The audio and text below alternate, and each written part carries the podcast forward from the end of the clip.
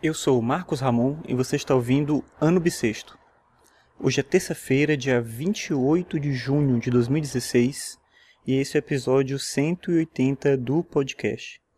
E hoje eu estava relendo um livro do Caldeirón de la Barca, que se chama A Vida é Sonho. Nesse livro, é um livro que eu acabei entrando em contato por conta do Schopenhauer. Schopenhauer retoma uma concepção platônica da dualidade do mundo e um dos exemplos que ele cita é essa obra do Calderon e é por isso que eu fui buscar esse livro para ler. E é teatro, né? E ele fala da história de um príncipe chamado Segismundo. E esse príncipe, ele é, é, vou resumir um pouquinho a história. Ele é abandonado, né, tirado da família dele, então ele não sabe que ele é um príncipe, ele é colocado à parte. O rei não sabe se deve confiar e trazer ele de volta né, para o meio ali da nobreza. E ele está preso, né, está encarcerado desde sempre lá o Segismundo sem saber quem ele é, sem saber que de fato ele é um príncipe.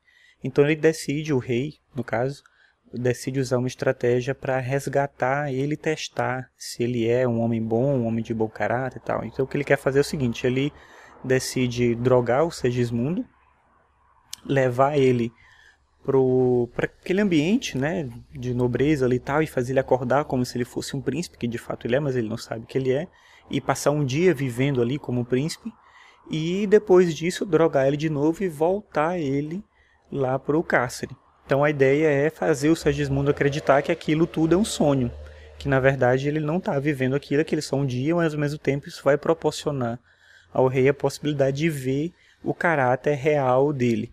Claro, tem um contexto exagerado aí da, da ficção, mas a brincadeira com o sonho ela é colocada em vários aspectos e trabalha muito essa ideia da dualidade, né? o que, que é a realidade e o que, que é o sonho.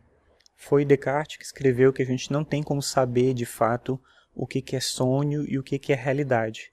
Claro que quando a gente está acordado, a gente fala, ah, mas no sonho acontecem coisas absurdas, as coisas são completamente irreais, é, é impossível acreditar que aquilo seja verdade. No entanto, enquanto a gente está sonhando, as coisas mais absurdas podem acontecer e elas aparecem, elas parecem ser completamente naturais. Então, no momento do sonho, você não sabe que você está sonhando, você só está lá. Claro que existe o sonho consciente, mas ele é bem mais raro do que esse nível inconsciente do sonho que faz a gente acreditar que aquilo é verdadeiro. Então a gente poderia pensar que talvez não é tão impossível assim, que a gente estivesse realmente sonhando o tempo todo. Daí essa ideia do Caldeirão de la Barca de que a vida é sonho. O que, que faz a gente acreditar que a vida de fato é a realidade e ela está separada do sonho? Como é que a gente consegue identificar a diferença de uma coisa com a outra?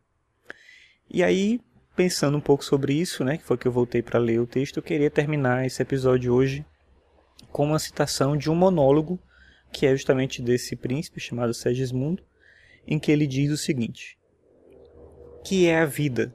Um frenesi. Que é a vida? Uma ilusão, uma sombra, uma ficção. O maior bem é tristônio, porque toda a vida é sonho, e os sonhos, sonhos são.